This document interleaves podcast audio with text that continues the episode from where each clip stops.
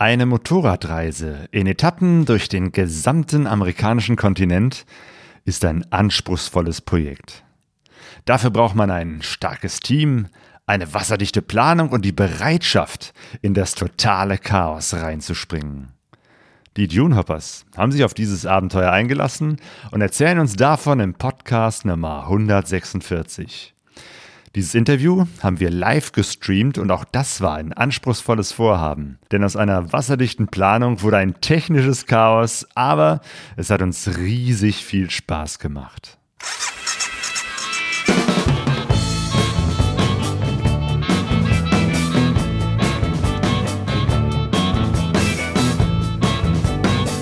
Pegasus Reis. Expeditionen mit den Ohren. Herzlich willkommen zu Pegaso Reise. Wir sind Sonja und Claudio und streamen diesen Podcast live auf YouTube. Unsere Gäste sind heute die Dune Hoppers, Frank und Stefan. Hallo.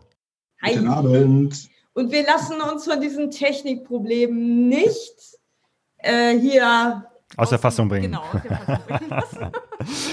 Ja, und Sonja ist äh, jetzt schon richtig weihnachtlich mit einer Weihnachtsmütze ausgestattet. Das sieht natürlich toll aus. Es lohnt sich also zuzuschauen. Aber wir werden diesen Podcast auch äh, aufnehmen und später tatsächlich als Ton veröffentlichen. Ich habe nochmal im Archiv nachgeschaut und gesehen, dass wir uns vor fünf Jahren ähm, im Dezember 2015 äh, zum ersten Mal über eure äh, Amerikareise unterhalten haben. Ihr habt damals im Podcast Nummer 81 erzählt, wie ihr eure Motorräder nach erstmal von von Deutschland nach Alaska verschifft habt und von dort aus durch Alaska und Kanada gefahren seid. Euer ganzes Reisekonzept ist ja, den ganzen amerikanischen Kontinent von Norden bis zum Süden zu durchqueren und ja, nach und nach eben halt immer im Urlaub hinzufahren und in einzelnen Etappen bis, nach, äh, bis in den Süden von Südamerika, bis nach Ushuaia zu fahren. Das heißt, 2015 äh, wart ihr schon unterwegs. Äh, wann hat eure Reise begonnen? Also wir haben eigentlich vorgehabt, 2013 die Motorräder nach Südafrika zu verschiffen, weil der afrikanische Kontinent uns eben sehr am Herzen liegt und wir eben auch den Norden schon relativ gut bereist haben. Ich kann mich erinnern. Mhm. Ich weiß sogar, wo Afrika liegt, mein Freund. Wow. Und äh, allerdings, als es dann diese Probleme da gab und wir unseren Familien eben mal irgendwann mal versprochen haben, dass wir nicht in ein Land fahren, wo schon Schwierigkeiten abzusehen sind, haben wir ganz kurzfristig umgeswitcht und haben gedacht, dann fahren wir eben Amerika von oben bis nach unten.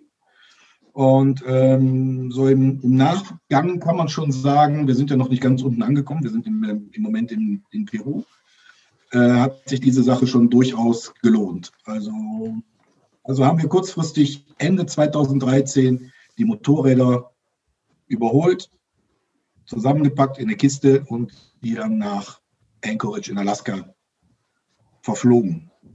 Sag doch mal ein, ein Wort äh, zu euren Motorrädern. Das sind ja zwei alte R100er äh, Boxer-Motoren, Motorräder.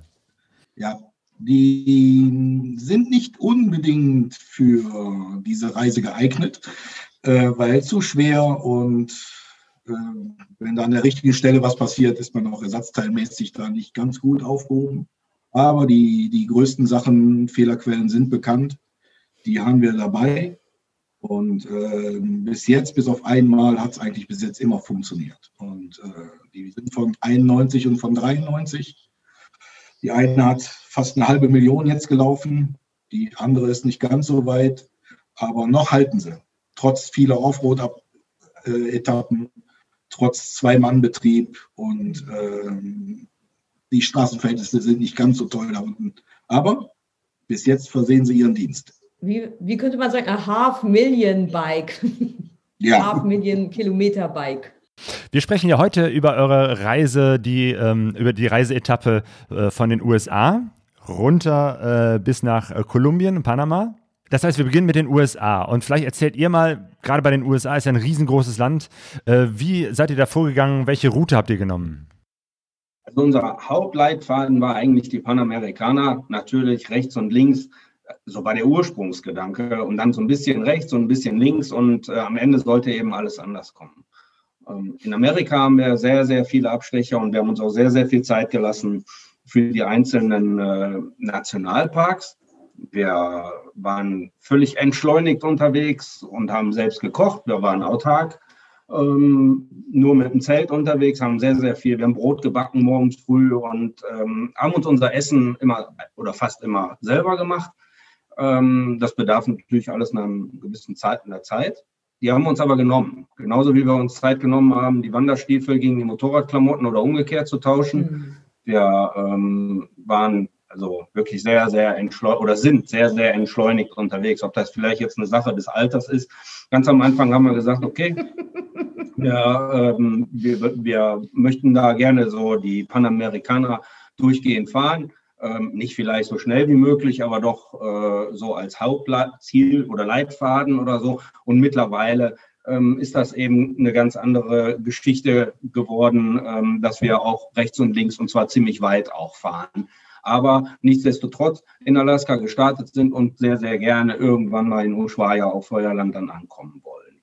Aber ist das bei euch beiden so? Seid ihr da vom Charakter, passt das dann? Also ja, sonst würdet ihr ja nicht so lange zusammen reisen, aber ihr beide seid vom Tempo ungefähr so auf einer Ebene. Ja, der, ist ein bisschen langsamer. Einer altert also, von uns viel schneller. Ne? Ja, der mit der Brille. Und äh, vom Charakter passt es ganz gut. Ich bin sehr leidensfähig. Und hier ist deine Brille. Und, äh, ist natürlich nicht immer, hört sich immer lustig an, aber es gibt auch Situationen, wo die Freundschaft dann doch schon ein bisschen, äh, sagen wir mal, belastet wird. Das ist immer dann, wenn du mich anschreist. Nein, laufend. Nein. Und ähm, aber wichtig ist eben, dass nach zehn Minuten einer sagt, pass mal auf, hör die Heulerei auf, es geht weiter. so. Und dann geht es weiter. Man kann das auch anders interpretieren. Meistens liegt einer von uns irgendwie unter Motorrad. Und dann kommt der andere und hilft ihm wieder auf. Gar nichts mehr. Und dann geht es eben weiter. Ja, Fotos natürlich auch wichtig. Ne? Zuerst. Das Publikum ne? halt. Also, ne? also Fotos machen, aufheben, ihm trösten, Krönchen richten und weiterfahren. So geht's. Also es funktioniert im Hof. Super. Genau. Und was natürlich eine Schwierigkeit ist, dadurch, dass ihr immer in Etappen reist, immer, weiß ich nicht, zwei, drei, vier Wochen und dann äh, wieder im nächsten Jahr weitermacht, je nachdem, wie viel Urlaub ihr nehmen könnt, ist es ja auch immer eine Herausforderung, äh, Orte zu finden, wo ihr eure Motorräder unterstellen könnt. Wie findet ihr die? Das ist eigentlich so die, die, die, die, die größte Problematik.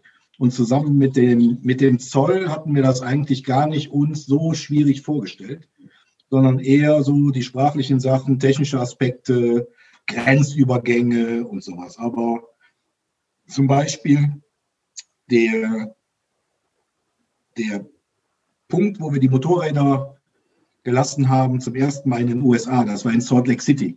Mhm. Das ist eine ganz, ganz nette Geschichte. Wir waren in Talkeetna, das ist ein kleiner Ort oben in Alaska.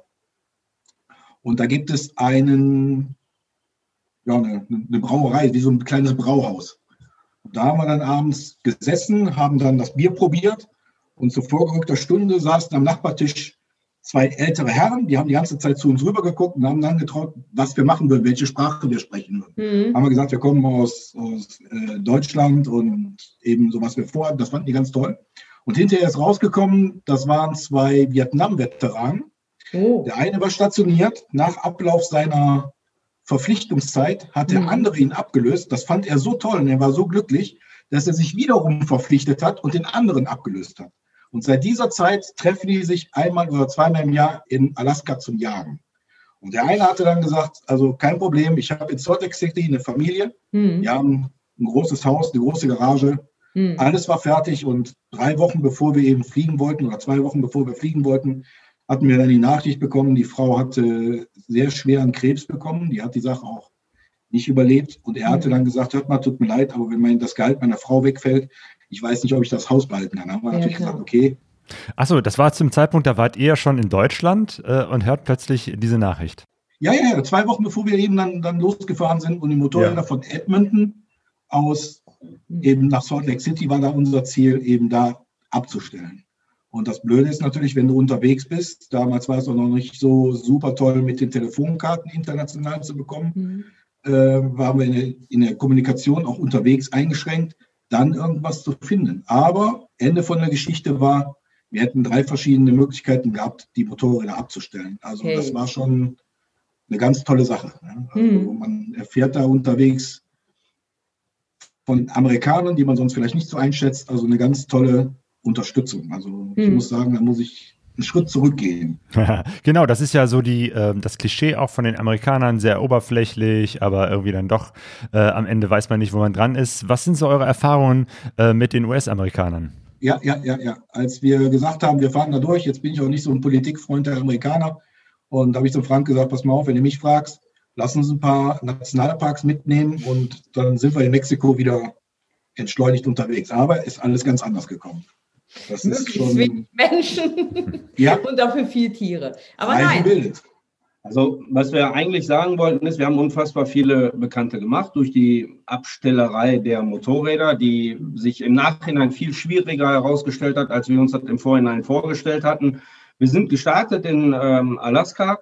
Da, ähm, da geht die ganze Geschichte eigentlich schon los, dass wir uns eigentlich auch, vielleicht ist das jetzt auch eine gute Gelegenheit, sich erstmal zu bedanken bei allen Leuten, die uns auf dieser gesamten Reise bisher geholfen haben. Das ist so, so zahlreich und facettenreich, die kann man nicht alle aufzählen. Aber das ging los. Die Firma MKM hier aus Mettmann, Kawasaki, die haben uns das Gestell äh, zur Verfügung gestellt, wo wir die Motorräder draufgebracht haben. Mhm. Der Olaf Kleinknecht von äh, Intime, die haben äh, die Motorräder dann verflogen, die haben die abgeholt und verflogen nach Anchorage. Und so ging das weiter. Aber und dann haben wir eben diese vielen zahlreichen Leute kennengelernt, die uns auf irgendeiner Weise immer weitergeholfen haben. Da war dann Wolfgang Simmert, den kennt der eine oder andere auch vom MLT aus Deutschland. Der ist mittlerweile seit vielen Jahren in Kanada wohnhaft. Der hat dann gesagt, wir haben, ich habe jemanden oder ihr könnt die Motorräder bei mir abstellen oder bei einem Kumpel. Irgendwie finden wir da eine Lösung.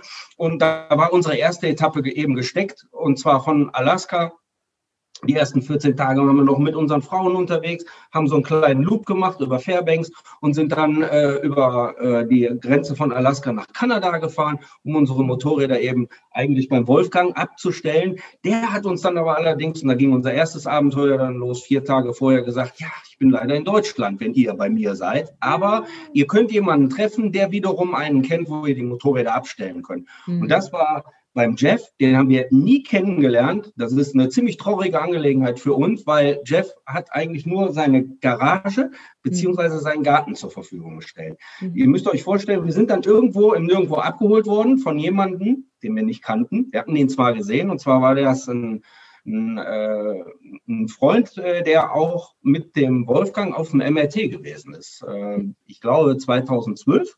Der hat uns dann da abgeholt. Wir sind irgendwie 100 Kilometer, gefühlte 200 Kilometer ins Outback gefahren und haben dann unsere Motorräder. Wir sind dann an ein Haus gekommen, wir hatten eine Adresse, sind dann dahin und da war aber niemand. Da hat keiner geöffnet. Und in Amerika ist das ja nun mal eben nicht so, dass man dann trotzdem in das Haus reingeht. Also sind wir mit größter Vorsicht, haben dann da Mhm. angeklopft und da hat keiner geöffnet. Und dann haben wir über eine Telefonleitung erfahren, ihr könnt die Motorräder auch in meinen Garten stellen. Und dann Okay. sind wir auf unserer ersten Etappe und stellen die Motorräder in den wildfremden Garten. Bei, bei jemandem, den gesehen. nie gesehen oder Mhm. kennengelernt haben, leider. Ne? Und äh, mit drei Fragezeichen sind wir dann auch da weg und haben uns überlegt, sehen wir unsere Motorräder überhaupt wieder? Aber wir hatten ein gutes Gefühl. Mhm. Und dieses Gefühl hat uns dann nicht getäuscht. Bei unserer Ankunft im nächsten Jahr waren die Motorräder noch da, das Gepäck war auch noch da, aber die Helme nicht. die Helme waren nicht da. Die äh, ja, aber hinterher, hinterher sind sie wieder aufgetaucht. Ne? Aber da waren wir schon in Da Mexiko. waren wir schon weg. Ne? Oh. Man hat uns dann zwei äh, Jethelme geliehen, die Von man den Jetskis. von den Jetskis und wir sind dann nach die. so, so einen Laden gefahren Ja. und haben uns neue Helme gekauft. Das war dann der Einstieg in unsere zweite Etappe. Was ich eigentlich sagen wollte, ist, wir haben unfassbar viele Leute Mhm. kennengelernt, nur durch die Abstellerei von den Motorrädern. Die Sache ging dann eben weiter. Vielleicht möchtest du noch mal eine, also wir haben dann durch das Adventure Rider Forum Ja, also wir waren, wir waren ja unterwegs, hatten keine, keine, keine Möglichkeit mehr zum Abstellen. Und in Johnson, das ist eine kleine Westernstadt, da läuft der Sheriff tatsächlich noch mit dem Pferd durch die Innenstadt. Wir hatten uns zuerst ein bisschen lustig darüber gemacht, weil wir dachten, das wäre für die Touristen. Mhm. Bis, oben drauf auf dem Pferd. ja, bis der natürlich angefangen hat, vom Sattel aus Tickets auszustellen. Da haben wir dann gedacht, oh, das scheint doch nicht nur so zum Bespaßen zu sein. Tickets? Jedenfalls sind wir. Für, äh, meint ihr, Entschuldigung, Vorher im Adventure Rider Forum so ein also Tickets, Entschuldigung, Tickets jetzt irgendwie für Falschparker?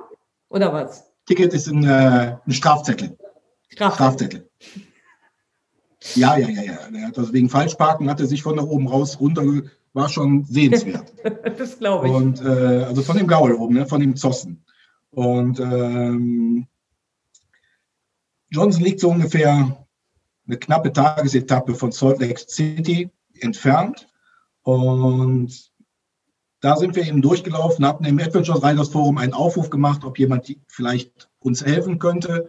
Und da hatten wir auch so einen Kontakt hergestellt, jemand, der dann sagte, pass mal auf, ich habe jetzt eine Woche gewartet und äh, es hat sich keiner gemeldet, aber ich finde eure Idee so irre, Hm. ihr könnt die bei mir in die Garage stellen. Und ähm, wir laufen also durch Johnson durch, ist so ein kleines Café, da sehen wir jemanden sitzen, der hat so eine Motorradjacke, eine BMW-Jacke über den Stuhl gehangen, ist sich am Unterhalten und wir rufen drüber, hey, nice jacket. Hm. Er aufgesprungen, fünf Minuten später sagte er, gar kein Problem, ihr könnt die Motorräder bei mir in den Hangar stellen. Jetzt sind wir ja nicht so fremdsprachenbekannt, haben wir gedacht, der meint einen Hänger. Ne? Nee, das war ein Hangar, wo sein Flugzeug drin steht. Und äh, also hinterher hatten wir dann drei Möglichkeiten, die, die abzustellen. Wir sind hinterher auch mit allem an Essen gegangen, mit der Familie, mit dem Duck, der dieses Flugzeug eben damals hatte. Hm. Und äh, es endet jedenfalls so, dass ich bis vor kurzem noch zwei amerikanische Motorräder bei mir im, in der Garage hatte. Jetzt steht nur noch eins da drin. Und äh, so entstehen eben die Freundschaften über eine lange Zeit. Hm. Was ich noch mal gerade äh, sagen wollte, über Frank, das hast du doch gesagt, mit dem Bauchgefühl, ne? Ähm, kennt ihr das auch, dass man am Anfang dann sich unglaublich Gedanken macht, war das jetzt die richtige Entscheidung? Werden am Ende noch meine Sachen da sein? Äh, und so. Und irgendwann merkt man diesen Bauch, dass man diesem Bauchgefühl trauen kann, ne? Und sich darauf verlassen kann. Bauchgefühl ähm, ist ein ganz wichtiges Gefühl, wobei wir beide äh, extrem unterschiedliche Brüche haben. Und das macht die Sache wieder nicht einfacher. Ähm, wir haben ganz viele Situationen. Aber nicht nur abstellende Motor. Nein, nein, äh, in dem Fall nicht, ab, später schon. Also zum Beispiel in Mexiko hatten wir unterschiedliche. an- Da hast du gesagt, wird alles gut und da ich, war ich derjenige, Ah, der okay. gesagt hat, hm, ob das mal alles so ist. Ähm, das macht die Sache nicht einfacher. Wenn man alleine unterwegs ist, braucht man nur auf einem Bauch hören. Wenn man auch zu zweit ist, aber am Ende, und das ist, glaube ich, das, das ist die Kunst. Wenn man zu zweit reist. Aber das werdet ihr uns auch bestätigen können, weil ihr das ja auch tut. Ihr müsst einfach zusammen wachsen und zusammen weiterfahren. Die Bäuche, ja. Das, äh, ähm, das ist uns bisher toi toi toi immer geglückt. Ähm, ja, aber das Bauchgefühl, das ist auf jeden Fall da. Mhm. Wie war das sonst mit äh, Übernachtungen? Also habt ihr irgendwie immer Hotels äh, oder Pensionen gefunden? Wart ihr viel im Ich darf Zelt noch mal unterwegs? eben ganz zurück, zurückkommen äh, auf, äh, auf, den An auf den Anfang unserer Reise. Ähm, wie gesagt, wir waren autark unterwegs. Wir haben uns den Arsch abgefroren. Ähm, äh, zum Beispiel, wie, wie hieß das noch da? In, Glacier. in dem Glacier, am, am Glacier. Mhm. Das war eine Übernachtung wie im Kühlschrank. Ähm, wir haben wirklich Banff und Jasper Nationalpark oben in ähm, Alaska, später in Kanada, haben wir wirklich sehr, sehr viel gefroren. Nicht, weil wir schlecht ausgerüstet waren, sondern weil es wirklich schweinekalt gewesen ist. Hm. Bis minus 17 Grad. Ähm, Oh, wir haben, äh, das, das war schon, war schon in Mhm. Ordnung gewesen. Ja, wir haben, wir waren autark. Meistens haben wir gezeltet, einfach weil wir die Natur lieben und ähm, diese Länder muss man einfach in der Natur erleben. Also Kanada und Alaska speziell unglaublich. Mhm. Und äh, ihr seid auch mal in ein Motel eingeladen worden, als ihr in den USA wart, richtig? Das ist aber ähm, wesentlich später. Das war ähm, in am Hooverdamm in Page. Ähm, super Wahnsinnsgeschichte, ähm, wo wir dann zu dem Thema Begegnungen kommen. Ne? So eine Reise, die lebt ja von allem Möglichen. Man kann auch super Geschichten über alte und tote Steine erzählen oder so, aber für uns, das glaube ich, darf ich vorwegnehmen, sind Begegnungen das A und O. Und davon hatten wir gerade in Amerika unfassbar viele. Die Mhm. Leute waren unglaublich offen uns gegenüber und wir haben äh, so einen wahnsinnigen Zuspruch bekommen. Wir haben Mhm. zum Beispiel keinen Tankstopp unter 40 Minuten, weil die Leute unsere Kennzeichen sind deutsche Kennzeichen, schwer bepackte Motorräder und die wollten dann wissen, woher, wohin und das ist alles unglaublich. Und äh, so war es dann auch bei der Gegebenheit. Äh, Stefan war im äh, Supermarkt mit meinem Sohn und einkaufen. Ich stand bei den Motorrädern und ich habe vorne auf dem Motorrad ein kleines Konterfei von der Rallye Paris Dakar. Und dann kam jemand, der hat mich angesprochen und er sagte, ist ja unglaublich, was macht ihr hier und und und und hat uns dann eingeladen. Ich sage, aber ich kann jetzt nicht zusagen, weil mein Freund ist gerade im Supermarkt und wir melden uns vielleicht. Können wir ja später ein Bier trinken. Ne? Und dann hast du den angerufen und dann habe den angerufen und habe mich bedankt, hat gesagt, hör mal, das tut mir leid und so, wir sind jetzt voll mit Fleisch und so. Er sagte, nee, ist gar kein Problem, ich habe einen Kühlschrank. Da habe ich gedacht, ja gut, einen Kühlschrank hat ja auch jeder. Ne? Sagte, sagte mir so, ja, aber wir wollten und hatten schon, sagte, nee, nee, da kommt gar nicht in Frage. Pass auf, wenn du vorne am Supermarkt rechts fährst, dritte links ist die, die Straße, vierte rechts und dann vierte, sag ich, hör mal, das weiß ich nicht. Sagte er, wartet da, ich bin weg. War schon aufgelegt, also keine Möglichkeit mehr des Widerspruchs. Kam ein riesen Pickup-Truck angefahren. Der Typ springt raus, sagt doch mal ganz toll, fahrt hinter mir her. Mhm. Ich gucke den an, sage ich, ja gut, wir können uns das ja mal angucken. Ne? Und äh, wir hinter dem hergefahren und er fährt und hält vor einem Motel. Jetzt kenne ich ja meinen Freund. Ich gucke ihn an und sage, hast du da wirklich auch alles richtig verstanden? Ich dachte, ja, ja, er hat gesagt, wir können bei ihm pennen. Ne? Dann geht er mit uns in die erste Etage und ich so, ja, ähm, ist das hier ein Motel? Ja, sagt er, ja, ich betreibe das Motel, aber ihr könnt bei mir in den Privaträumen schlafen. Dann haben wir gesagt, okay, ist in Ordnung. Dann macht er die Tür auf. Also damals war so ein 50 Zoll Flachbildschirm, war noch eine, eine Hausnummer. Mhm. Wenn da drunter dann der offene Kamin ist und überall indirekte Beleuchtung und zwei Zimmer mit einem riesen Badezimmer dabei, super ausgerichtet. Aus, also das war schon, ja. Da haben wir dann gefragt, so hör mal, mit unseren Klamotten können wir überhaupt rein? Sagte er, ja, ist überhaupt gar kein Problem. Ja. Dann haben wir gefragt, hör mal, wie lange, wann müssen wir, mhm. den, wann müssen wir den weg? Ja, sagt er, ja, wenn ihr nach vier Wochen die Putzfrau mal reinlasst, sagt er, dann, dann haben wir gesagt, nee, nee, morgen früh. Ja, also wir, wir haben am nächsten Tag mit ihm noch einen großen mhm. Ausflug gemacht in Antelope Canyon. Mhm. Wer es nicht kennt, googelt mal ich habe mhm. gehört, für mich zehn Sehenswürdigkeiten meines Lebens. Und äh, abends immer mit ihm essen gegangen. Der war jemand, der in dem Jahr vorher bei der Paris-Dakar, wolltest du erzählen? Nee, nee, nee. nee. Bei Paris-Dakar mit, mitfahren wollte. Der hat uns dann unten in seine Werkstatt genommen. Die war komplett gefliest. Eine große, ich würde sagen, wie eine, wie eine Einbauküche, waren dann überall seine Werkzeuge drin. Da war dann der Paris-Dakar-Renner eine aufgemotzte KTM stand da rum mhm. und er hatte eben das Pech, unter den 230 zu kommen. Er hatte auch alle Sponsoren. das heißt, als Privatmensch, nicht mit einem Team, nicht mit einem Sponsor, sondern äh, er selber hat sich das sozusagen äh, ein, da eingekauft. Aber kurz vorher hatte man, ja, ja, ja. Wir haben, glaube ich, momentan äh, Internetprobleme. Alejandro schreibt äh, Tonprobleme. Ah, jetzt ja. wieder okay. Okay, okay. gut. Wollen wir hoffen, dass okay. es Genau, hoffen, ähm, wir, wir hatten gerade wieder so eine Verzögerung. Ähm, die andere Sache, die ich vielleicht noch, ja, die, die andere Sache, die ich neben den Begegnungen, die ich für unfassbar wichtig halte, äh, auch für unfassbar wichtig halte, ist äh, Essen. Oh ja, Essen ist wichtig.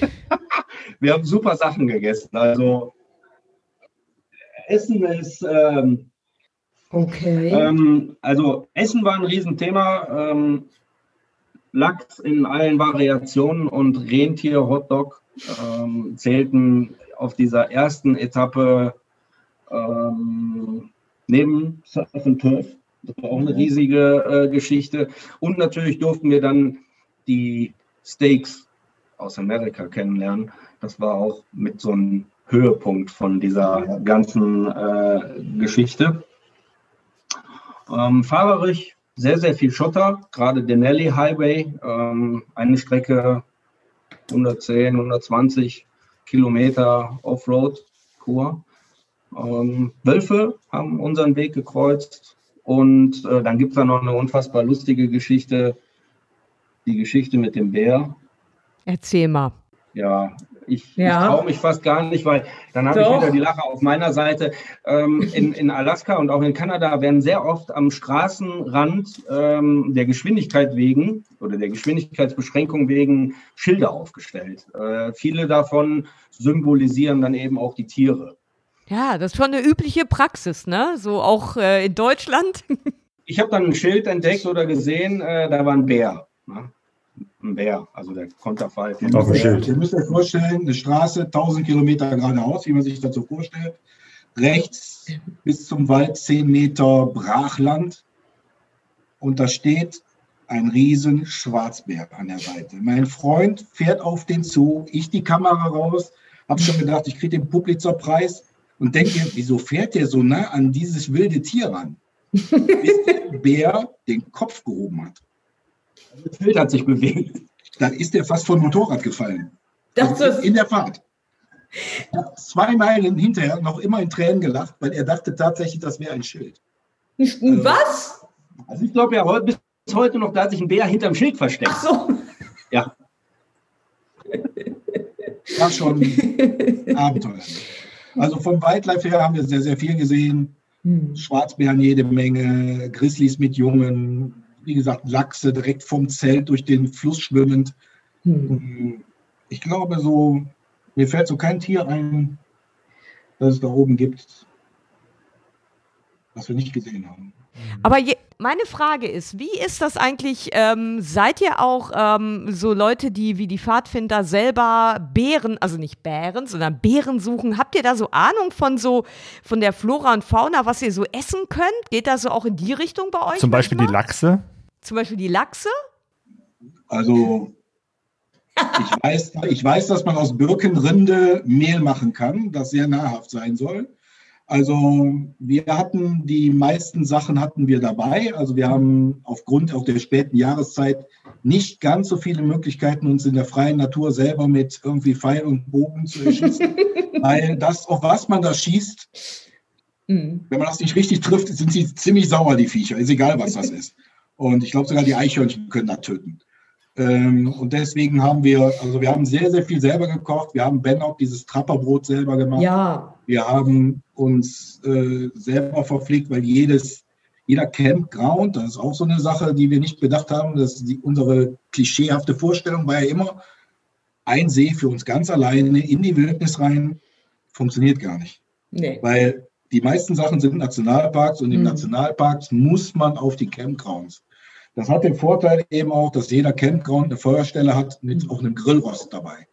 Und Amerika für mich hat den Vorteil, die Steaks, die man kauft, sind groß und die sind hinterher nach dem Garen auch immer noch so groß. ja, nicht so in Deutschland, wo man plötzlich die halbe Pfanne über hat. Ja, und das war schon, wir waren sehr langsam unterwegs. Der Frank hat es ja gesagt, jeden Abend gab es und jeden Morgen gab es eben Feuer. Wir haben über offenem Feuer gekocht, gegrillt. Und ähm, wenn man dann mit so einer Flasche noch in der Hand noch so einen Sundowner hinkriegt in der Natur, das ist schon ein ganz großes Kino. ganz. Eine andere Geschichte, Großartig. die, die, die, äh, die wir uns haben einfallen lassen, ähm, also wenn ich sage uns, meine ich meistens den Stefan, äh, der kam genialerweise auf die Idee, sich äh, oder uns einen Bärenzaun zu bauen. Gespeist von der Motorradbatterie. Also man muss ja vorstellen, die Bären, So ein Elektrozaun, ne? ein Bärenzaun, genau, äh, ein, äh, ein, für uns ein sicheres Schlafen, so groß möglich, äh, so groß wie möglich. Äh, haben wir also so einen Bärenzaun gespeist von den Motorradbatterien ähm, äh, um die Zelte aufgebaut. Die Bären, die, die da äh, nicht gerade so einen Zaun direkt über den Haufen rennen, die sind alle so und gucken so in der Gegend rum und leben ne, und riechen von der Erde. Und wenn die dann von diesem äh, von diesem Elektrozaun, ähnlich wie ein Weidezaun, wie wir den hier kennen, dann eben äh, eine gebrutzelt bekommen, dann strecken die die Nase zurück und äh, ziehen dann eben ihres Weges. So der Plan. Ähm, der hat auch funktioniert. Also wir haben da keine Bekanntschaft äh, mit den Bären Hm. gemacht. Also ich meine im Biounterricht, das ist diese klassische Konditionierung, die ihr da gemacht habt mit den Bären, um die auf Abstand zu halten. ja, sehr gut. Ja. Wenn man so ganz alleine auf so einem Campground ist und da ist eine Bärenwarnung ausgegeben äh, und man die mal live gesehen hat, dann ist man froh, dass man so ein Ding dabei hat. Also Wie lange wart ihr denn äh, in den USA unterwegs? Die, die Camper, den wir da getroffen haben, den haben wir dann gefragt, hör mal, Kollege, gibt es denn hier Bären und so? Und die sind doch total auskunftsfreudig und dann sagt, nö, hier gibt es keine Bären. Heute Morgen, da war noch oben einer an der Straße, 300 Meter entfernt. Aber hier, hier auf dem Camping, da gibt es keine Bären. Mhm. Und wenn er kommt, dann drehte der sich kurz rum, verschwand in seinem Mobile Home, kam wieder raus und dann hat er so eine Pumpgun durchgeladen und sagte, dann warten wir eben, was passiert. Aber okay. weder eine Pumpgun noch ist uns auch der Sinn danach, auf irgendwelche Tiere zu schießen. Und von daher äh, sind wir mit dem Bärenzaun gut aufgestellt ja. gewesen. Hm. Aber eben auch jedes Mal 50 Meter von unserem Lager weg die, die Tasche mit den Nahrungsmitteln und mit unserem ja. Deo und was wir alles an stark riechen. Genau, alles, was irgendwie riecht, muss weg. Weil das ist die Gefahr. Okay. Ja. ja. Sag mal jetzt äh, zu den USA. Ihr wart in vielen äh, Nationalparks unterwegs, habt Leute getroffen. Wie lange wart ihr insgesamt äh, in den USA unterwegs? Ja, unsere erste Etappe ähm, von, von Alaska nach Edmonton ähm, ging von Anfang August bis Anfang September, also knapp vier Wochen. Wir haben da so ungefähr 6200 Kilometer zurückgelegt. Da waren die Motorräder ja noch ziemlich fit. Wir, zu Hause hatten wir die dann ähm, überholt, waren eigentlich so neuwertig und wir waren guter Dinge oder sind auch da guter Dinge rausgegangen. Jetzt kommt gerade, oh, Danke. Oh, Service! Ah, frische Getränke für oh. die Dune Hoppers, Frank und Stefan. Was für ein Service. Ja, ich glaube, diese Flaschen, ne, äh, das ist auch genau das richtige Stichwort, denn äh, mexikanisches Bier. Desperado. Ja. ja. Dann euer nächstes Land war ja Mexiko. Auf deine Frage zurückzukommen, Mexiko kommt gleich. Ähm, wir, unsere zweite Etappe von äh, Kanada, von Alberta, von äh, Edmonton aus nach Salt Lake City, die ging um ungefähr 4600 äh, Kilometer. Und ähm, wir haben wirklich da äh, bis nach Salt Lake City schon sehr viele Nationalparks äh, besucht, wo wir uns auch richtig Zeit gelassen haben. Man mag jetzt sagen, okay, viereinhalbtausend Kilometer in vier Wochen. Dem ist leider nicht so oder dem ist nicht so. Wenn wir einen Zeitraum haben von vier Wochen, in dem Zuge vielleicht mal ein ganz kurzes Dankeschön an unseren Arbeitgeber, Vorgesetzten und all die Kollegen, die uns nämlich dann vertreten, wenn wir gemeinsam auf Reisen sind. Ähm, muss man dazu sagen, wenn wir unsere Motorräder irgendwo abstellen, Stefan hat das ja eben erwähnt, dann können wir ja nicht unmöglich, denen die Motorräder irgendwo hinstellen, sagen Tschüss, wir kommen mhm. nächstes Jahr wieder. Mhm. Das funktioniert so nicht. Wir müssen also logischerweise gucken, ob die Chemie stimmt.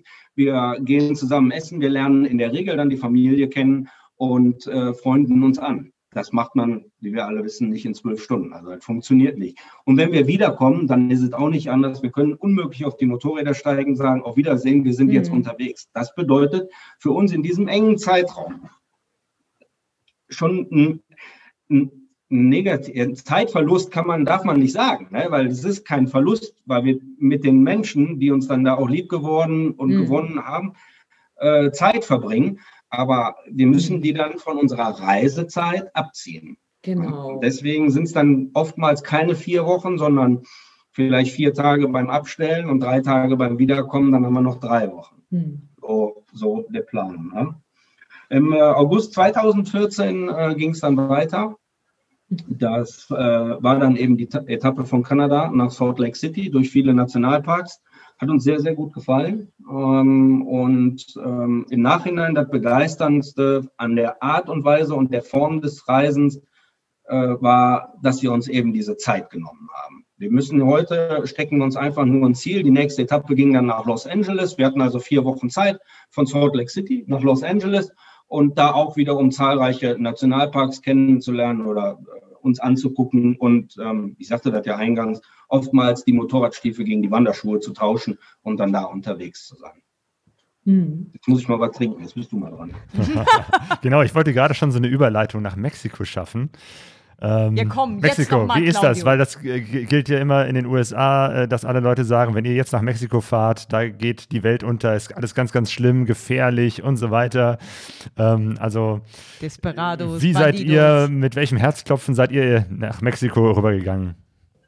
Der hat unsere Motorräder freundlich in seinen Garten geparkt, hat die alle drei Tage, hat er die geguckt unter der Plane, hat die angelassen, hat uns immer Videos geschickt von den Maschinen, wie die gelaufen sind und sowas.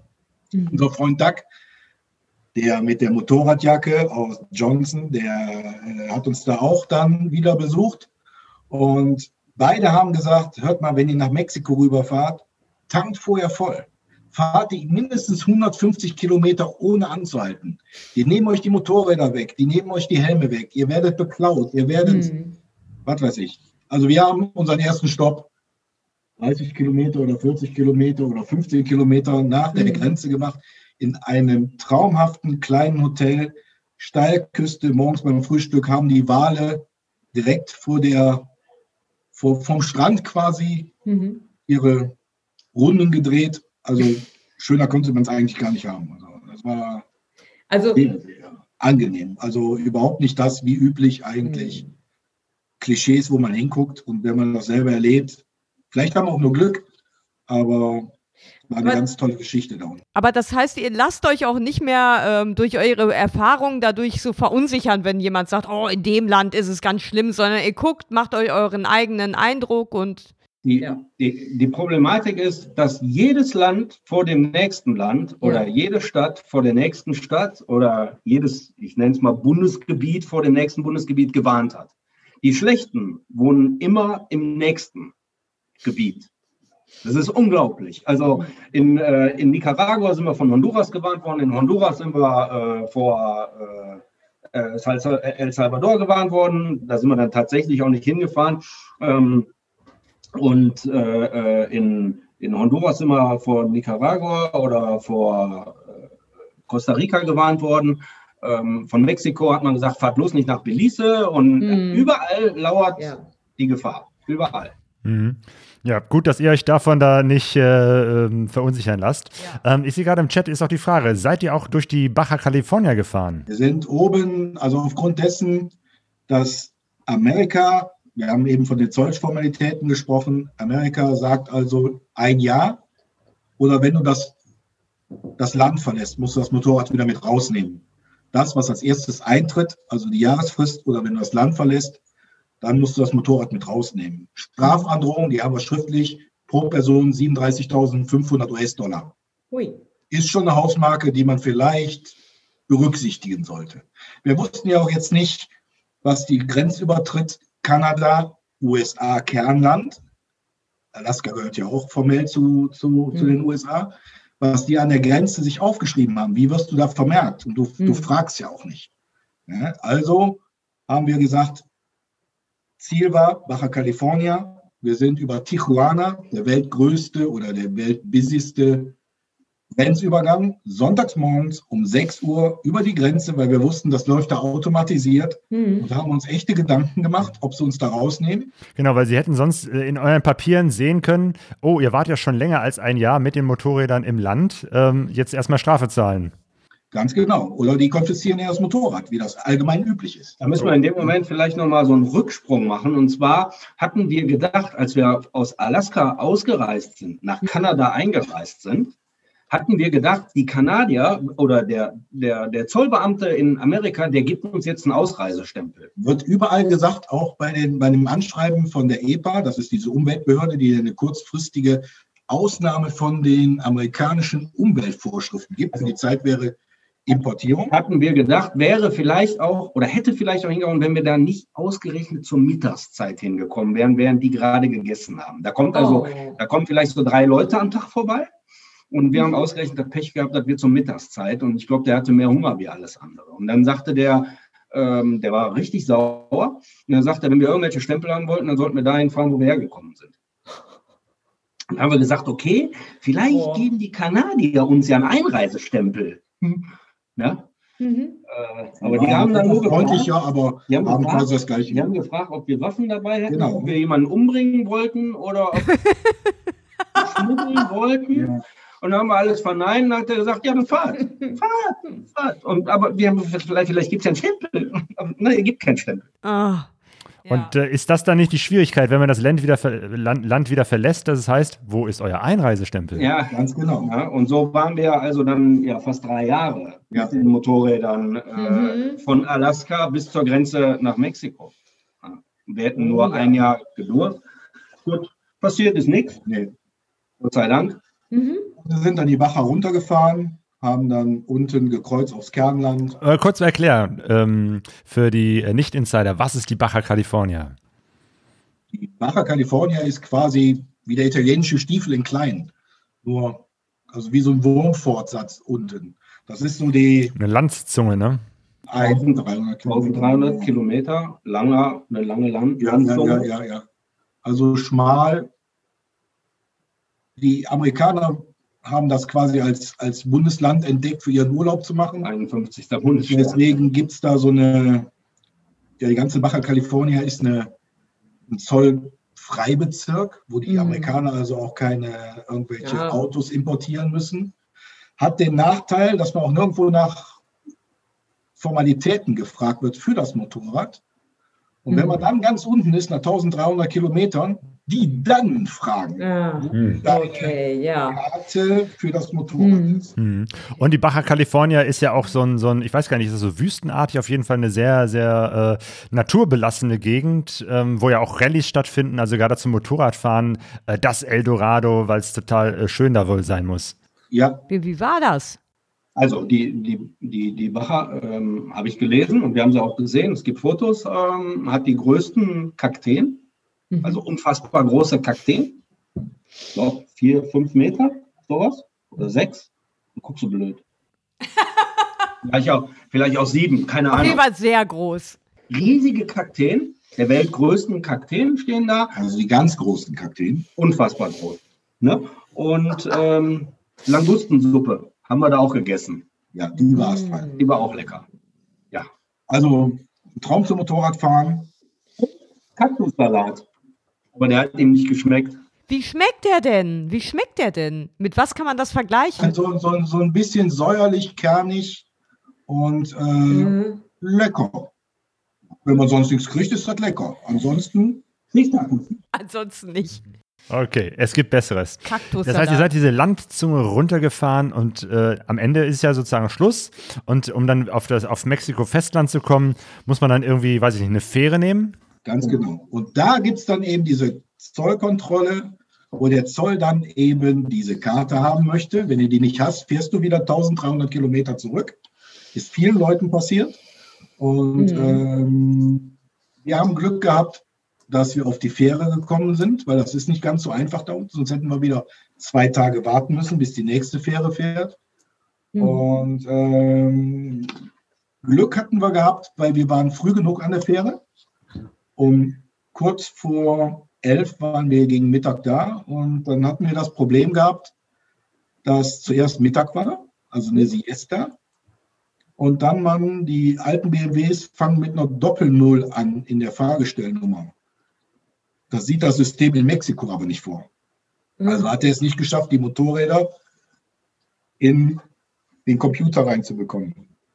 Das hat dann nach vielem Hin und Her und händisch und Vorgesetzten und E-Mails und Fotos machen Mhm. und hat das dann um 16.50 Uhr geklappt und um 17.30 Uhr ist die Fähre gefahren. Also das war alles sehr, Uh. sehr ähm, auf schmalen Wegen Lanken. geschmissen. Ja. Ja. Also, Meine aber wir haben Glück gehabt, wir sind noch mitgefahren. Drei andere Motorräder, die mit uns gekommen sind, die sind da geblieben. Wir waren tatsächlich von fünf die einzigen beiden, die dann Oh. runtergefahren sind. Mhm. Und äh, ja, die Überfahrt war nicht so goldig oder so, aber hat funktioniert. Und wir sind sicher rübergekommen. Also keinerlei Überfälle, Übergriffe oder Ja. Äh, Diebstähle. Gerade das Bedürfnis Thomas Möbis, schöne Grüße aus Kanada. Ah, Thomas, Jo, Grüße zurück.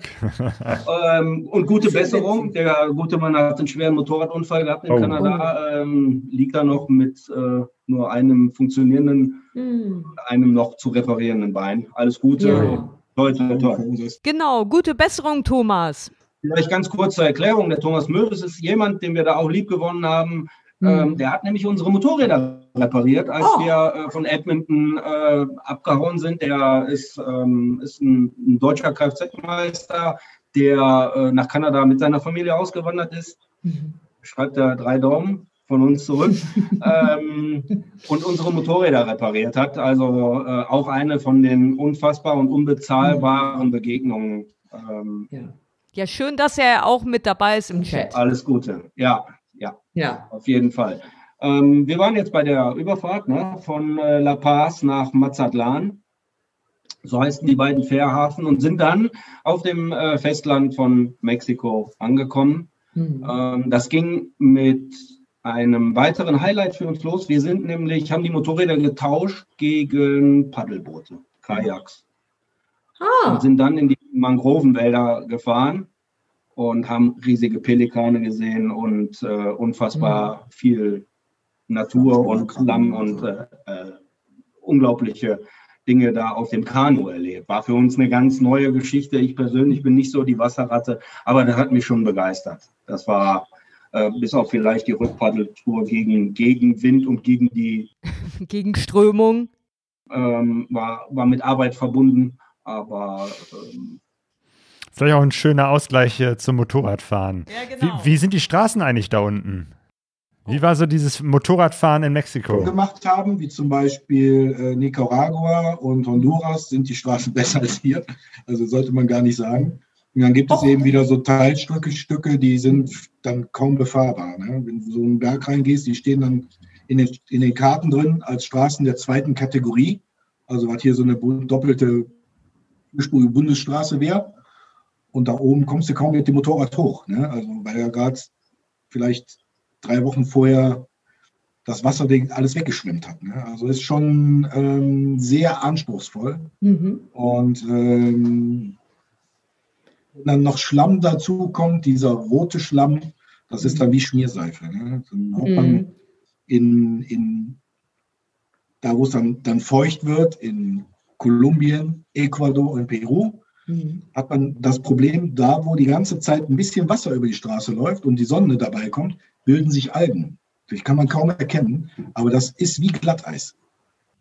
Weil das dann so schmierig glitschig ist. Ganz genau, man mhm. sieht das nicht unbedingt. Also, oh. wenn die Einheimischen irgendwo langsam fahren, dann sollte man das tunlichst auch machen, auch wenn man den Grund nicht kennt.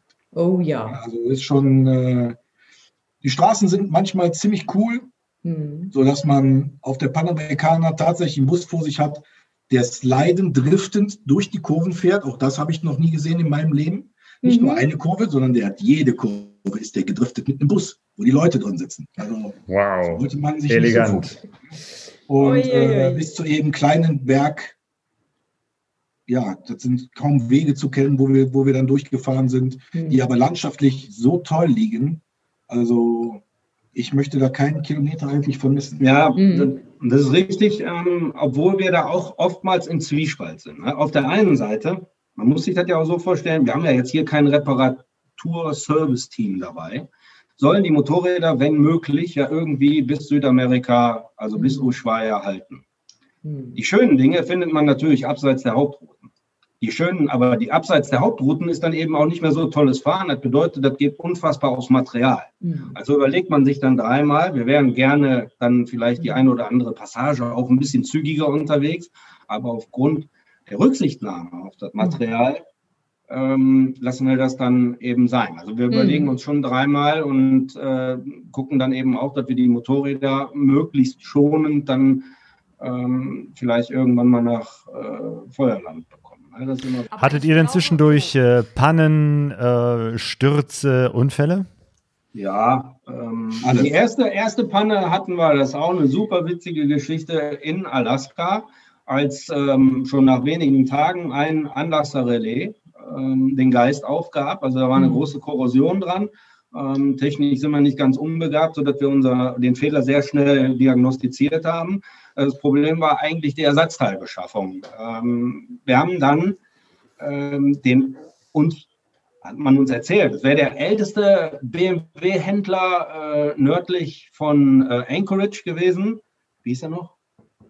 Ähm, George, genau. Ähm, den haben wir aufgesucht, der hatte sein Geschäft lange aufgegeben und den haben wir dann auch nach langer Suche in einem Wald gefunden. Das war ein Wald des Grauens, da standen überall Oldtimer im Wald rum. Alte BMW Autos, Isettas mhm. und auch unzählige Motorräder. Und ich bin dann ja direkt mit der Kamera sofort los und versuchte tausend Fotos zu machen. Also ich habe eine Isetta habe ich fotografiert, die war komplett vermoost. Da konnte man nur noch die Umrisse erkennen.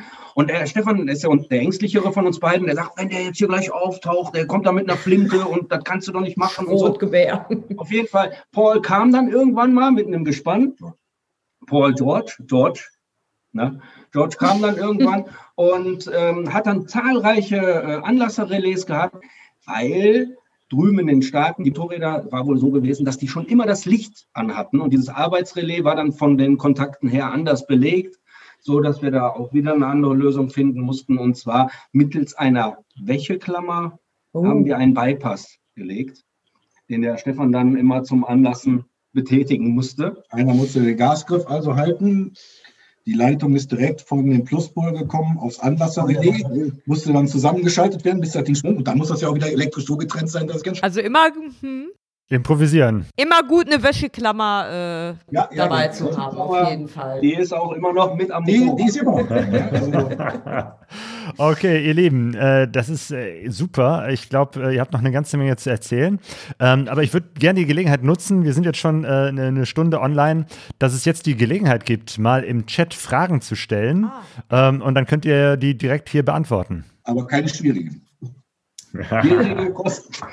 Doch, ganz gemeine Fangfragen. So. Das heißt, ist das jetzt klar geworden, Claudio, der, dein Aufruf an die. Ja, genau, aber da ist jetzt äh, passiert gerade nichts im Chat. Von daher äh, nochmal, können wir vielleicht ein bisschen weitergehen. Von Mexiko seid ihr nach Belize gefahren. Aber warte mal, warte mal, bevor ihr nach Belize kommt, ja? Du hast ja eben gesagt, dass ähm, ihr genau euch überlegt, ob ihr jetzt Offroad fahrt und damit, sagen wir mal, das Material so in Anspruch nimmt. Eigentlich geht es euch als Etappenreisende doch dann genauso wie Langzeitreisenden. Ähm, die, ihr seid das ja eigentlich auch nur ohne, ohne Unterbrechung, weil ihr achtet auch auf sowas. Ich, Nee? muss da, ich, muss dir da widers ich muss dir da widersprechen. Gerne. Weil, ähm, wir die, die, die Zeit äh, der, des Reparierens geht uns ja auch wieder von der Zeit des Reisens verloren. Also wenn wir sowieso vier Wochen unterwegs sind, aber nur drei Wochen effektiv reisen können und dann aber auch noch drei oder vier Tage Ersatzteile Mhm. suchen müssen, die wir dann auch Dann- noch verbauen müssen, macht es einen sehr großen Unterschied zu den Langzeitreisen. Okay, ja. Stimmt, das okay. ist richtig. Äh, hier kommt die Frage: Habt ihr, ähm, kann man in USA, Kanada, Mexiko auch wild zelten? Der Volker, hallo, Volker. Ähm, USA, Kanada kann man machen, eben nur nicht in den Nationalparks. In den Nationalparks steht es also tatsächlich unter Strafe. Und äh, es sei denn, man macht so eine, so eine, so eine Hiking-Tour dorthin, wo es keine äh, Campingplätze mehr gibt. Aber das werden die wenigsten Motorradfahrer machen. Aber die Nationalparks stehen natürlich auch immer Mhm. da, wo es besonders schön ist. Also macht es eigentlich keinen Sinn, bei auch diesem wenigen Geld, was die da aufrufen, äh, woanders zu zelten. Weil wenn man dann ein Feuer macht und dann passiert irgendwas, dann hat man schon ein Problem. Wir haben es also zweimal gemacht, unter anderem in, in einem sehr schönen Bereich oder so. Hm. Aber im Allgemeinen, dort, wo es schön ist, sind Nationalparks, ist Wildzelt nicht möglich. Was man auch nicht, oder was wir auch nicht so auf der, auf der Agenda hatten, ist Alaska und Kanada, die Versorgung mit Wasser.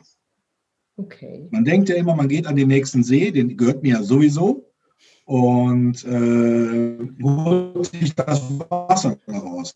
Also es ist tatsächlich so, abgepacktes Wasser kaufen oder eben so einen Filter dabei zu haben. Macht die Sache natürlich in Alaska, vier Liter Wasser für 8,50 Dollar ist schon eine Hausnummer. Also die Frage war vom Volker, ob man in den USA, Kanada, Mexiko auch wild zelten kann. Ja. Jo. Hast du aber Ähm, schön auf den Punkt gebracht. Sehr schön, genau. Die äh, Carola, die wir auch ganz herzlich grüßen an dieser Stelle. Carola, Carola, Carola was das, macht, das macht der Claudio. Du kannst nicht alle Jobs machen. Du kannst nicht Fragen stellen und Fragen beantworten. okay, wir gehen mal weiter hier. Im äh, Chat fragt die Carola, was ist die nächste Etappe? Das ist jetzt die Frage, ähm, wahrscheinlich von, von da, wo ihr jetzt seid, ne? Peru. Ja, und man hat uns ja damit mit Corona überrascht und mit eingesperrt sein und sowas. Und wir haben jetzt ganz kurz überlegt, dass wir nicht weiter nach Bolivien und Chile fahren, sondern dass wir noch eine Runde in Peru machen, weil wir eben einen sicheren Ort haben, für die Motorräder abzustellen, bis sich die ganze Lage ein bisschen entspannt hat. Wir hatten mal ganz kurz angerissen vorher, dass die indogene Bevölkerung da doch, sagen wir mal, den, den, den, den, der eigenen Kultur da noch, noch frönt mit Geisterbeschwörungen und sowas alles. Und wir da nicht die besten Erfahrungen gemacht haben. Wir haben uns also da nicht mehr ganz so sicher gefühlt mhm. aufgrund Corona und weil man eben den von außen Zugereisten die Schuld daran gegeben hat. Und ah, okay. mhm. wir wollten dann den Nordwesten von Peru besuchen, den haben wir ausgelassen. Dort gibt es nicht so viele Straßen in die Berge rein. Und äh, wir wollen dann eben absehen, wie die Stimmung sich dann eben dort wieder beruhigt, den Regenguss gegenüber, bevor wir wieder abseits der Straßen uns in die Berge trauen. Mhm. Genau. Ähm, das letzte Interview, das wir mit euch geführt haben, war ja in Peru, äh, wo ihr sozusagen gestrandet wart wegen Corona und erstmal lange Probleme hattet, überhaupt ausreisen zu können. Ähm, das kann man sehr, sehr gut in dem Podcast nochmal nachhören, wo ihr das ausführlich beschrieben habt. Ja, es gab eine, eine Frage, wie sieht es mit Bildern aus? Ähm, wir haben uns bewusst entschieden, eben halt äh, heute sozusagen nur das Interview zu machen und nicht Bilder zu zeigen, weil ihr habt ja einen richtigen Vortrag gemacht und das wirkt einfach so im Internet nicht so schön schön, wenn man das auf einem kleinen Monitor sieht. Wir haben gesagt, das ist jetzt nur ein Interview und den richtigen Vortrag mit unserer großen 3x4 Meter Leinwand wird es wieder im Steinbruch geben als Lagerfeuerveranstaltung, sobald das coronamäßig möglich ist. Ja. Vielleicht machen wir eine Sondersache im Sommer, äh, aber bestimmt wieder im nächsten ähm, Herbst, Winter. Dann machen wir, dann gibt es von euch, den June Hoppers, einen richtigen Vortrag. Wir hoffen, ne? wie wirklich unser Versprechen, die Premiere läuft ja eigentlich immer bei euch. Jo, Dabei bleiben Im wir Steinbruch, ne? Im Steinbruch, ja. Richtig, genau. An der Stelle, genau, spendet. an der Stelle spendet für den Steinbruch. Wir machen das jetzt hier wie so eine äh, Spendengala. Genau. Es gab eine Frage, ähm, wie ihr euch kennengelernt habt. Da würde ich auch darauf verweisen, auf den äh, Pegaso Reise Podcast Nummer 81. Ist zwar eine, eine Ecke her, aber da habe ich euch genau die Frage auch gestellt und da habt ihr beide, Frank und Stefan, erzählt, wie ihr euch kennengelernt habt und wie aus einer ähm, ja, beruflichen Zusammenarbeit äh, eine Freundschaft, eine Motorradreisegemeinschaft und die Dune Hoppers wurden. Dann ist eine interessante Frage das Darien Gap. Wie seid ihr darum gekommen? Also zur Erklärung, die Panamerikaner kann man ja nicht komplett runterfahren, sondern es gibt ja ähm, die Ecke zwischen Panama und Kolumbien. Da ist Urwald, da kommt man normalerweise gar nicht durch, gibt es keine Straße. Ähm, und das ist immer ein Riesenproblem für Leute, die mit dem eigenen Fahrzeug unterwegs sind. Wie kommt man von, äh, von Panama nach Kolumbien? Wie habt ihr das gemacht? Genau, also ähm, Riesenproblem ist richtig. Die ganze Reise ähm, 2017 war eigentlich darauf ausgelegt, um am 1. Juni mit der Stahlratte, ein altes Segelschiff, das Darien Gap, zu umsegeln. War für uns ein riesen Highlight. Äh, ging so weit. Ähm, ich glaube, mein Sohn hatte einen riesen Geburtstag gefeiert, da war der Papa nicht da und auch mein eigener Geburtstag, mhm. ich glaube, da bin ich 40 geworden. Naja, oder 50, ist ja auch egal. ähm, den hat man dann so, so geplant, ähm, dass wir unbedingt mit diesem Segelschiff am 1. Juni 2017 das Daring Gap umsegeln wollten. Ähm, alles war darauf ausgerichtet, sämtliche Absprachen mit den Arbeitskollegen und und und. Wir haben Urlaub bekommen, so dass wir, ich glaube, mich gut daran erinnern zu können, am 24. Mai dann nach Panama geflogen sind und äh, dann die Motorräder aus dem Zoll geholt haben. Das dauert auch immer irgendwas. Und dann mhm. am ich glaube, es war der 26. Mai, Abfahrt bereit, äh, auf den Motorrädern gesessen, habe alles ist bis dahin nach Plan verlaufen, als wir denn dann bei unserer Abfahrt, und das ist wirklich kein Scherz, eine E-Mail bekommen haben, ähm, die, das Segelturn wird nicht stattfinden, die Stahlreiter bekommt keine Lande- oder Anlandeerlaubnis in Kolumbien. Mhm. In äh, mhm. Venezuela sind so viele Flüchtlinge unterwegs auf dem Weg nach Kolumbien, dass man alle Seehäfen, Anfahrtswege, für Schiffe gesperrt hat. Ah, okay. Und ähm, ich habe diese E-Mail, ich sehe die noch heute vor mir, in Englisch verfasst. Ich habe meinen Augen nicht trauen können, habe dem Stefan dann mein Smartphone gegeben. Ich sage, lies mir vor und sag mir, dass ich das missverstehe. Und anhand seines Gesichts habe ich dann gesehen, nee, ich habe das nicht missverstanden. Dieser Segelturn wurde abgesagt. Jetzt standen wir natürlich da in Panama, die Motorräder aus dem Zoll. Und äh, wie ging die Reise weiter oder wie sollte die Reise weitergehen? Zurück nach Costa Rica hätten wir machen können, war aber jetzt eigentlich nicht so unser Plan. Und dann hat sich binnen wirklich weniger Stunden eine, weil wir wären nicht die einzigen, die auf diesem Schiff gewesen wären. Insgesamt sollten 21 Motorräder mitgenommen werden. ähm, hat sich äh, hat oder haben sich zwei WhatsApp-Gruppen gebildet, äh, wo wir dann auch logischerweise beigetreten sind. Und eine von diesen Gruppen, die wollten so schnell wie möglich äh, nach Kolumbien. Das heißt, es waren also ganz viele Motorradfahrer, die auch unterwegs waren, die auch eigentlich mit diesem Schiff Stahlratte übersetzen wollten und die alle dasselbe Problem hatten wie ihr. Wie kommen wir jetzt rüber? Genau. Genau. Und ähm, dann, also haben wir mittels dieser äh, WhatsApp-Gruppe Kontakt hergestellt. Wir waren zu diesem Zeitpunkt noch so knapp 420 Kilometer von Panama City entfernt. Und da waren zwei junge Leute dabei, hinterher ein super illustrer Kreis aus der ganzen Welt, also aus, aus Israel, aus Mexiko, aus Neuseeland, aus, äh, aus Niederlande und USA. Es war eine super gewesen, denen es gelungen ist, innerhalb kürzester Zeit, also kürzester keine Zeit, 48 Stunden. keine 48 Stunden, einen Container zu chartern, hey. den auf den Seeweg nach Kolumbien, nach Cartagena zu bringen. Hm. Das war, ist Kenne kenn ich nicht. So eine Geschichte normalerweise mindestens zwei Monate vorher. Mhm. Und äh, wir haben abends um 22 Uhr per PayPal das Deposit an die, an die Exportfirma geschickt, für am nächsten Morgen um 5 Uhr die Zollformalitäten oh. der Motorräder bei der Polizei zu machen. So, das Problem ist, dass täglich nur 24 Fahrzeuge abgefertigt werden. Mhm. Und wir waren alleine acht Motorräder. Also sind wir um drei Uhr, halb vier morgens dahin gefahren. Das sieht aus, ungefähr kann man sich vorstellen, ist so eine Ecke mit einem Parkplatz, wie bei uns so ein Fähnchenhändler, wo der die ganzen alten Autos verkauft. Hm. Ein großes Schloss vor dem Tor. Da haben wir die Motorräder hingestellt. Wir haben kaum da gestanden, gingen die Türen auf mhm. von, von Autos, die da standen und eine Riesenschreierei, weil die ah. natürlich gedacht haben, wir würden uns vorfuschen. Jedenfalls, als die geöffnet haben, dann morgens um 6 Uhr, haben wir die Startnummern 11 bis 19 bekommen oder so und waren dann alle, wo Container voll gemacht werden mhm. konnte. Aber wie gesagt, ich habe noch nie gehört, noch nirgendwo gelesen, dass innerhalb von 48 Stunden ein Container mhm. reisefertig da steht. Wow. So konnten dann. Wir sind dann äh, mit dem Flieger nach äh, Cartagena geflogen. Kolumbien. Wir haben uns dann ein Airbnb eingemietet und äh, haben dann haben dann äh, in Kolumbien, in Cartagena auf die Motorräder oder auf die Ankunft der Motorräder äh, gewartet. Ähm, das ging eigentlich auch relativ plan, äh, nach Plan. Die sollten samstags ankommen, dann hat da aber keiner gearbeitet. Blöd war für uns, und dann zählen wir tatsächlich die Tage. Montag war Feiertag, sodass wir uns erst Dienstag um die Motorräder kümmern konnten. Mittwochs hatten wir sie dann letzten Endes endlich aus dem Container raus. Das war eine riesen, riesen Prozedur, eine Bürokratie, wie ich sie noch nicht erlebt habe in Deutschland, ähm, in Kolumbien brauchten wir äh, unbedingt äh, die, den Nachweis einer äh, Krankenversicherung, einer privaten Krankenversicherung die wir auch beide abgeschlossen haben beim ADAC. Und ich sagte das eingangs, etwa äh, Juni 2017, der eine oder andere mag sich erinnern, die Datenschutzbestimmungen in Deutschland haben sich geändert und wir mussten jetzt den Nachweis erbringen, dass wir krankenversichert äh, waren.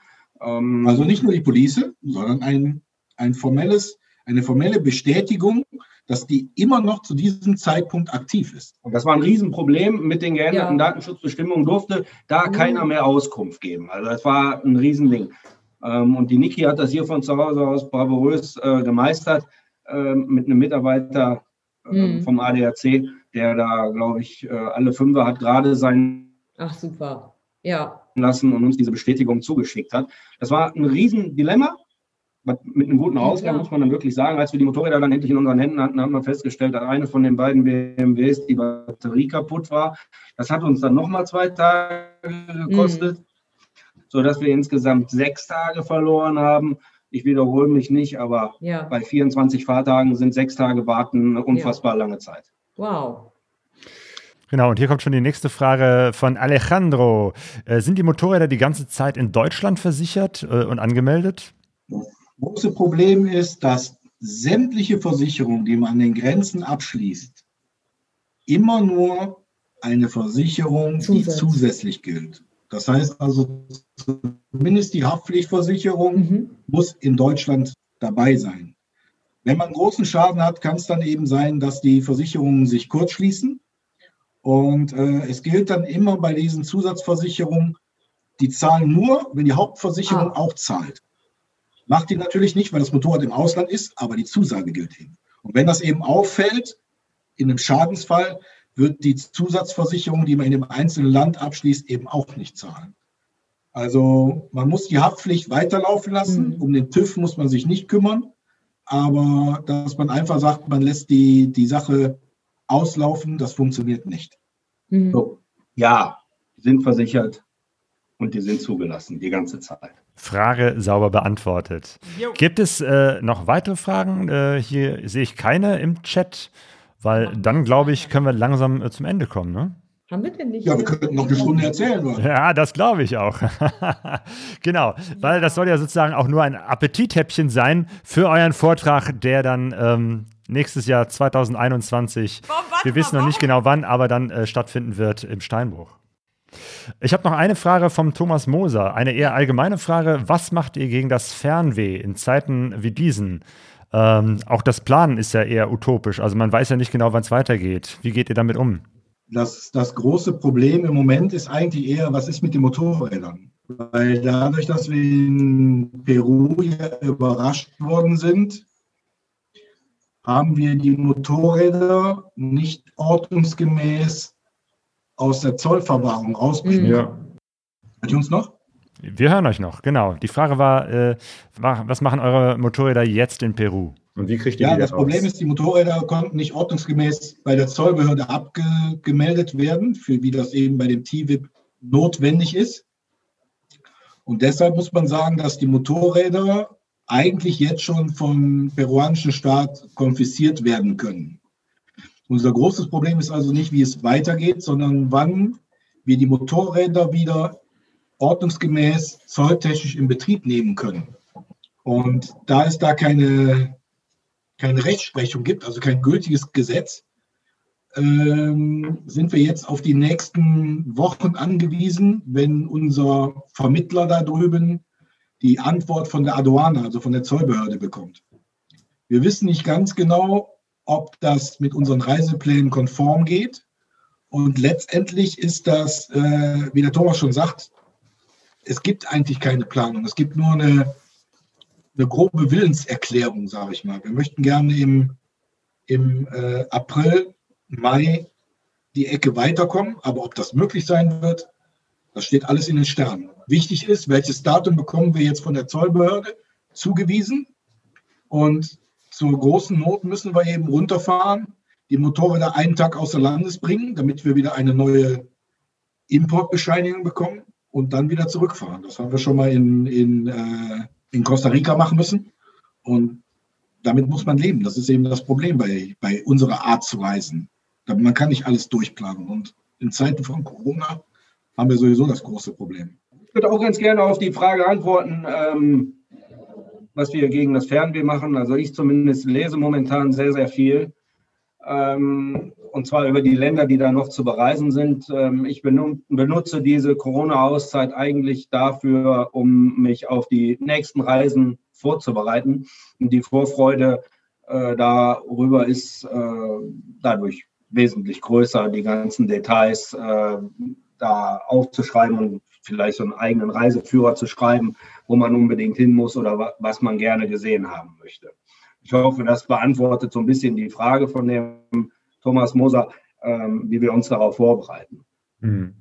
Genau, ich sehe, es sind einfach ganz, ganz viele Leute so aus dieser Motorradreiseszene äh, im Chat äh, unter den Zuschauern. Und uns geht es ja wirklich allen so, dass wir nicht genau wissen, wann geht es weiter, wie geht es weiter, aber trotzdem müssen wir irgendwie gucken, dass wir ja, uns Gedanken machen, planen, vielleicht schon mal träumen von den nächsten Reisen, ohne das äh, exakt planen zu können. Das ist halt einfach so gerade die, die Voraus, äh, die, die Situation, in der wir gerade stecken, die, die wir gerne reisen und da sehr, sehr viel Zeit und Liebe reinstecken. Was ja eben halt auch, äh, wo wir auch viel Zeit und Liebe reingesteckt haben, äh, ist ja das äh, Lagerfeuer Duisburg, unsere Veranstaltungsreihe. Ähm, und da weise ich auch nochmal darauf hin, wie gesagt, eigentlich wäre heute euer Vortrag da gewesen. Wir werden das nachholen im nächsten Jahr, sobald wir genaueres wissen. Und das wird auch noch dauern. Ich denke mal, vielleicht werden wir im März oder so überhaupt mit, mit irgendwas wie Planungen anfangen können. Die Saison, also Ende diesen Jahres, Anfang 2021, haben wir einfach mal komplett ausfallen lassen, weil wir gesagt haben, es geht im Moment einfach gar nicht. Und wir sind sehr zuversichtlich, aber dass die nächste Saison, also Oktober, November, Dezember 2021, dass wir dann wieder Vorträge äh, anbieten können. Und sobald wir da genauer in die Planung rein können, werden wir mit euch, den Dune Hoppers, ja. einen Termin ausmachen und dann zeigt ihr nochmal den ganzen Vortrag auch mit Bildern, mit Videos ähm, und all dem, was so dazugehört. So Gott will. also wir würden uns riesig, riesig freuen. Ja. Ähm, der Steinbruch ist für uns, uns unser Wohnzimmer. Mhm. Ähm, und ein ganz, ganz großes Hobby neben dem eigentlichen Reisen ist eben dann halt im Steinbruch die Leute mit auf Reisen zu nehmen. Wir sind da, die, die uns kennen, mit großer Begeisterung dabei und äh, haben sehr großen Spaß dabei, die Leute mhm. eben mit auf Reisen zu nehmen. Ne? Wir sagen also, war ein guter Vortrag, wenn es uns gelungen ist, die Leute eben mitgenommen zu haben. Mhm. Ja, und das habt ihr auf jeden Fall bis jetzt immer gut geschafft. Und ähm, ich denke mal, es wird auch wieder weitergehen. Genau, und damit auch der Steinbruch äh, ja. überlebt, wovon wir einmal ausgehen und darauf hoffen, weise ich nochmal darauf hin, wir machen eine Spendenaktion, sammeln Spenden für das Café Steinbruch, das ja im Moment äh, geschlossen sein muss. Also von daher, wenn ihr was Gutes tun wollt, auf pegasoreise.de oder auf lagerfeuer-duisburg.de findet ihr den Link äh, zu der Spendenplattform. Ähm, wie gesagt, wir hoffen mal, dass wir die 1000 bis Anfang nächster Woche äh, voll kriegen, damit wir da zumindest ähm, da einen kleinen Betrag ähm, überweisen können. Ich meine, ja. 1000 Euro ist nicht viel für ein Café, das gerade momentan geschlossen ist, aber das wäre schon cool, wenn wir sagen können, wir äh, halten zu euch und äh, ja. wollen solidarisch in dieser Zeit hoffen, dass ihr da gut durchkommt. Auf jeden Fall. Ja, dann ähm, möchte ich noch darauf hinweisen, dass wir einen nächsten Podcast äh, veröffentlichen werden am 20. Dezember. Den gibt es dann auch als Video allerdings nicht live. Das war jetzt sozusagen die absolute Premiere mit euch hier, einen Live-Podcast äh, zu machen mit all den technischen Schwierigkeiten. Bin ich doch sehr, sehr froh, dass das geklappt hat. Frank und Stefan, eure Amerikareise. Damit finde ich, äh, seid ihr ein guter Beweis oder ihr zeigt damit auch, dass man so auch mit so einem ganz kleinen äh, Zeitfenster große Motorradabenteuer erleben kann. Und auf so einer Reise muss man ja sehr viele Strapazen ertragen, Manchmal müsst ihr euch auch äh, gegenseitig ertragen, aber dafür, dass das funktioniert und dass eure Ge Reisegeschichten immer so riesig viel Spaß machen und für dieses Gespräch sage ich euch ganz herzlichen Dank.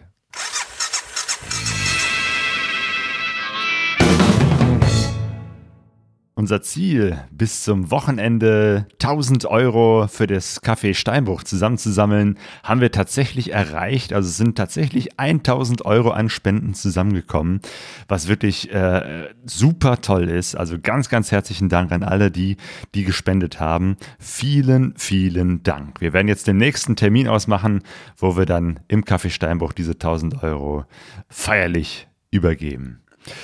Die Aufzeichnung äh, von diesem Livestream, den wir auf YouTube veröffentlicht haben, den äh, könnt ihr euch äh, noch im Nachhinein ansehen. Da seht ihr auch ein bisschen was an den technischen Schwierigkeiten, die ich jetzt hier im Podcast rausgeschnitten habe. Es war wirklich ein, ein riesiger äh, Kampf mit der Technik. Es gab massive Tonprobleme, aber wir haben uns dadurch die gute Laune nicht verderben lassen. Genau. Aber was uns auch sehr, sehr gute Laune bereitet, sind eure Hörerkommentare. Und wir haben wieder zwei bekommen. Und das erste, das ist vom Jürgen. Und Jürgen erzählt uns, ähm, wie er mit seinen Freunden acht an der Zahl Motorräder auf Kreta gemietet hat und dort eine gute Zeit on the road und off the road verbracht hat. Ja, hallo Sonja und Claudio. Hier spricht der Jürgen, euer eifriger Zuhörer. Ihr macht ja so viele Podcasts jetzt in letzter Zeit, man kommt kaum noch dazu, äh, äh, rechtzeitig zu antworten. Aber jetzt äh, will ich das auch mal tun. Also ich habe äh, euren letzten äh, gehört über äh, Reisezeit, ja. Und da möchte ich sagen, ich gehöre auch eher zu denjenigen, die jetzt nicht äh, sechs Monate mal sich freinehmen können für einen Trip, sondern eher auch nur ein paar Wochen. Aber man kann auch in einer Woche schon Spaß haben. Und ich bin damals mit acht Freunden, also wir waren zu neunter, nach Kreta geflogen. Dort gibt es eine Reihe von ähm, äh, Motorradausleihern. Wir hatten einen gefunden, der hat mal selbst in Deutschland gewohnt. Der hat uns, der bringt teilweise die Motorräder zum Flughafen. Und ähm, wir hatten dort eine wundervolle äh, Woche, also sowohl Offroad als auch gut ausgebaute Straßen gibt es da über die ganze Insel. Wir waren dann in, in Matala, so ein altes Hippie-Resort. Da gibt's auch schöne Unterkünfte. Und äh, man kriegt das Motorrad, so 300er, ab, ab 300 Euro eine Woche in der Nebensaison, 600er für 350. Also ähm, das ist viel stressfreier, als irgendwo lange anzureisen. Ein Flugzeug hin, Motorrad leihen, wieder zurück und es macht eine Menge Spaß. Und wir haben noch einen Hörerkommentar vom Steph. Ich dachte erst irgendwie eine Stunde geht ja der letzte, ging ja der letzte Podcast oder sogar noch ein bisschen länger und es reichte nicht für seinen, für seinen Jogginggang, aber tatsächlich der Steph ist ein, ähm, wie sagt man, Marathonläufer, ein Hochleistungssportler, der ist richtig lang unterwegs. Das heißt, wir müssen noch längere Podcasts machen. Hallo ihr zwei. Ich habe gerade euren Podcast gehört. Ähm, hat mir wieder riesen Spaß gemacht. War leider ein bisschen zu kurz. Ich bin gerade auf meiner Joggingrunde und äh, ich habe jetzt noch ein paar Kilometer. Wund äh, habe einen wunderschönen Herbsttag und äh, ja, das Interview fand ich super. Es war ja die andere Seite von Long Way Up and Down, Round, wie auch immer. Ähm, will eigentlich viel mehr noch von ihm wissen wollen. Aber ja gut, äh, die Zeit ist nun mal endlich. Ich wünsche euch einen schönen Tag. Danke. Ciao. Steff, du läufst einfach zu lange. Oder wir müssen mal eine extra Audio-Marathon-Edition nur für dich machen. Das machen wir mal. Äh, wie, wie lang wäre das denn? Zwei Stunden. Das musst du uns noch verraten. genau, wie lange läufst du? Also mit dem nächsten Podcast kannst du auf jeden Fall schon mal anderthalb Stunden laufen. Ähm, denn äh, das nächste Interview dauert ungefähr 90 Minuten. Das haben wir schon aufgenommen. Und das werden wir jetzt am äh, kommenden Sonntag, den 20. Dezember 2020 äh, herausbringen. Und zwar ist das ein Interview mit Dieter Schneider. Der hat eine Weltreise mit seinem Motorrad gemacht und es ist eine Reise mit einer Mission. Denn er möchte ähm, mit seinen Vorträgen, mit seiner Geschichte und mit einem Film, an dem er gerade arbeitet, auf das Problem und die Krankheit Depression aufmerksam machen. Da hat er eine ganz besondere Geschichte damit. Und ja, es ist jetzt auch gerade in äh, Lockdown-Zeiten nochmal ein besonderes Problem für Menschen mit Depression, da wir jetzt unsere ganzen Kontakte herunterfahren. Ähm, deswegen ist es, glaube ich, genau die richtige Zeit, um auf diese Krankheit aufmerksam zu machen. Das Gute an der Lockdown-Zeit ist, jetzt äh, haben viele Menschen mehr Zeit. Also auch ich habe mehr Zeit, jetzt eben halt auch äh, Podcasts aufzunehmen. Und äh, deswegen haben wir jetzt eine etwas höhere Frequenz. Deswegen kommt der nächste Podcast tatsächlich jetzt schon am kommenden Sonntag raus. Das heißt, wir hören uns bald wieder. Genau. Und bis dahin wünschen wir euch alles Gute und dieses bleibt gesund, was ich jetzt sage. Das soll einfach nicht nur daher gesagt sein, das meine ich auch ehrlich und der Claudio natürlich auch. Ja, und ähm, normalerweise wünschen wir euch gute Reise. Ja. Ja, durch diese Wirren der Pandemiezeit wünschen wir euch weiterhin eine gute Reise. Genau. Kommt gut durch diese Zeit. Tschüss.